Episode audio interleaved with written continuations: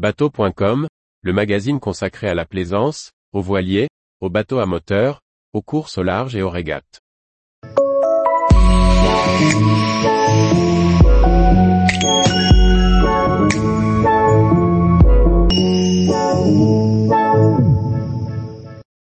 Mais que signifie ce cône noir envoyé sur ce voilier?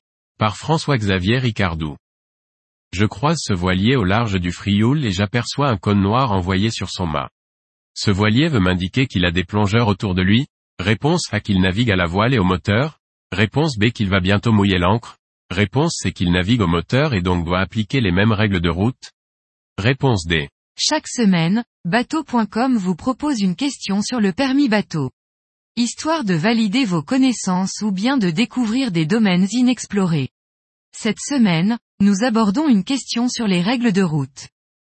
Un voilier peut naviguer avec ses voiles, mais aussi avec son moteur auxiliaire, voire avec les deux. Quand il met en route son moteur, les règles de barre des bateaux à moteur s'appliquent pour lui. Il perd alors les privilèges du voilier et doit régir comme un bateau à moteur. Pour bien montrer que l'on navigue au moteur, même si l'on a établi une ou deux voiles, comme ici ce voilier qui se trouve sous grand voile seul, il faut le signifier aux autres usagers en envoyant un cône inversé dans la mâture. Même si la grand voile porte et aide à faire progresser, à partir du moment où le moteur participe à la propulsion du voilier, celui-ci devient un navire à moteur et n'est plus privilégié.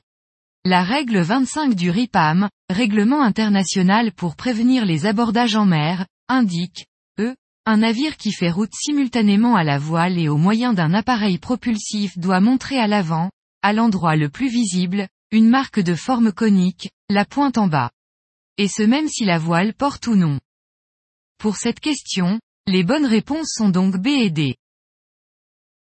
Tous les jours, retrouvez l'actualité nautique sur le site bateau.com. Et n'oubliez pas de laisser 5 étoiles sur votre logiciel de podcast.